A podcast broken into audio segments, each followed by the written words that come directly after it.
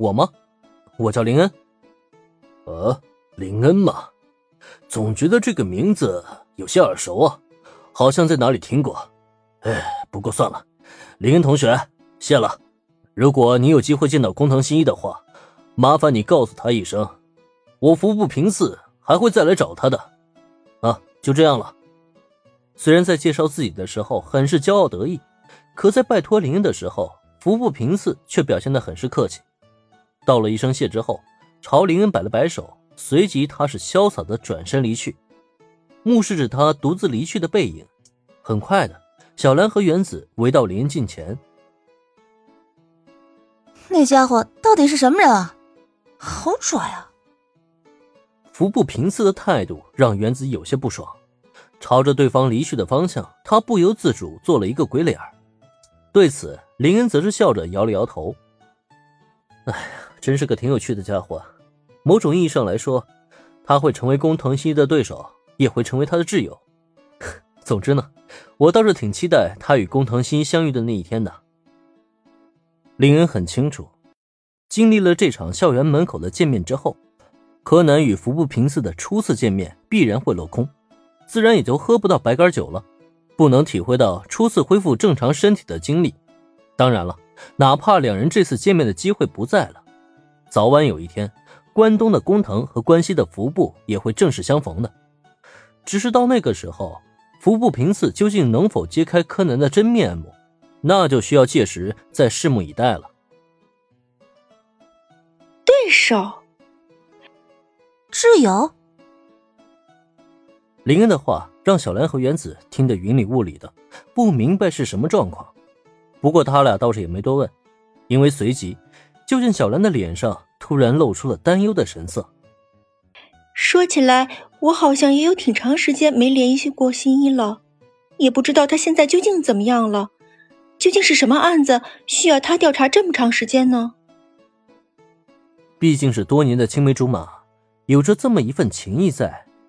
只是最近正值与林恩的热恋期，每一天过得都很充实快乐，让小兰下意识的忽略了工藤新一。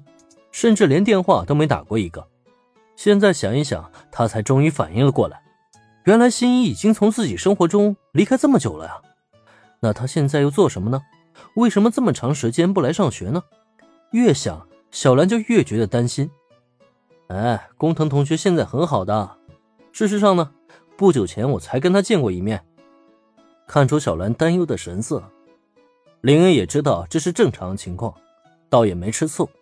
只可惜目前要为柯南保密，所以没办法，他也只能小小的撒了一个谎。哎，恩君，你跟新一见过面？什么时候？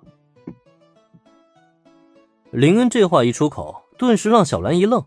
他绝大多数时间都跟林恩在一起，林恩去见过新一，自己怎么不知道啊？嗯，就是之前负责家出事那段时间啊。事实上呢，我真是拜托了工藤同学。所以才这么快就查到真凶，还了负责熊三一个清白。哎，不过可惜的是，工藤同学好像另外还有重要的案件需要调查呢。找出真凶之后就匆匆离开了。对于这个问题，林恩早就想好答案了。这也不算是欺骗小兰，毕竟当初他本来就是拜托柯南去查明真相的。原来是这样啊！恩君，你之前竟然都没告诉我们。林恩口中的答案，很快让小兰接受了下来。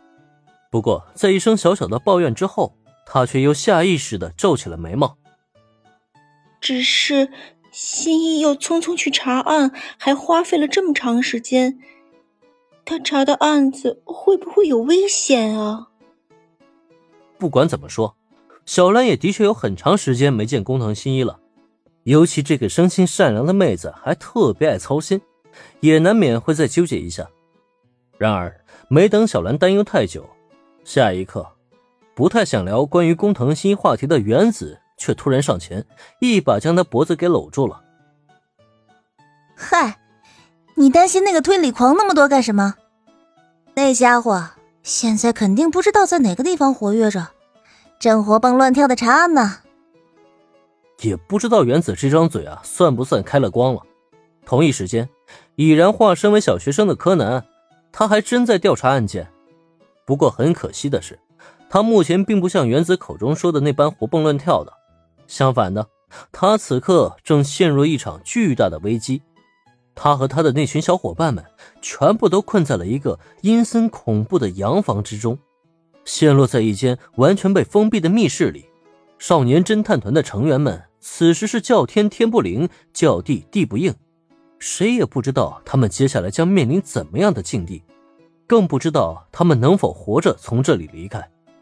那么，柯南一行人究竟发生了什么，又怎么会落得如此险境呢？这一切。都还要从他们放学之后的一场探险开始说起。